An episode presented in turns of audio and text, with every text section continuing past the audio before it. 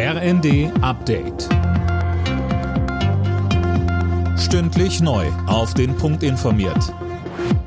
Ich bin Linda Bachmann. Guten Tag. Studierende und Fachschüler bekommen nun auch eine Energiepauschale. Das hat der Bundestag ohne Gegenstimme beschlossen. Die 200 Euro sollen über eine digitale Plattform beantragt werden können. Insgesamt sollen 3,5 Millionen junge Menschen davon profitieren. Der Bundestag hat außerdem über die Energiepreisbremse debattiert. Die SPD versprach auch Entlastungen bei anderen Energieträgern. Denn im Augenblick würden nur Gas- und Fernwärmekunden profitieren. Fraktionsvize Mirsch sagte dazu, Aber wir wissen, dass es auch Härten im Bereich von Öl, Pellets und Flüssiggas gibt.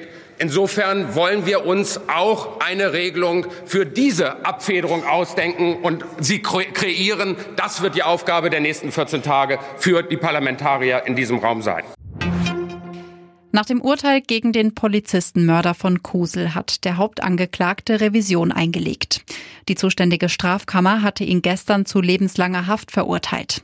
Er selbst wies den Mordvorwurf mehrfach zurück und sprach stattdessen von einer Notwehrsituation. Für die deutsche Fußballnationalmannschaft steht bei der WM in Katar heute das letzte Vorrundenspiel an. Gegen Costa Rica braucht es zwingend einen Sieg, um überhaupt noch Chancen aufs Achtelfinale zu haben.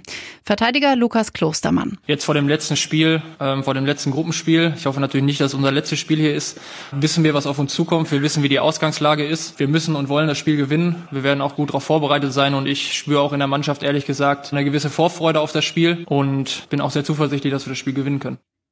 Parallel spielen in der Gruppe E Japan und Spanien gegeneinander. Außerdem treffen in Gruppe F Kroatien und Belgien sowie Kanada und Marokko aufeinander.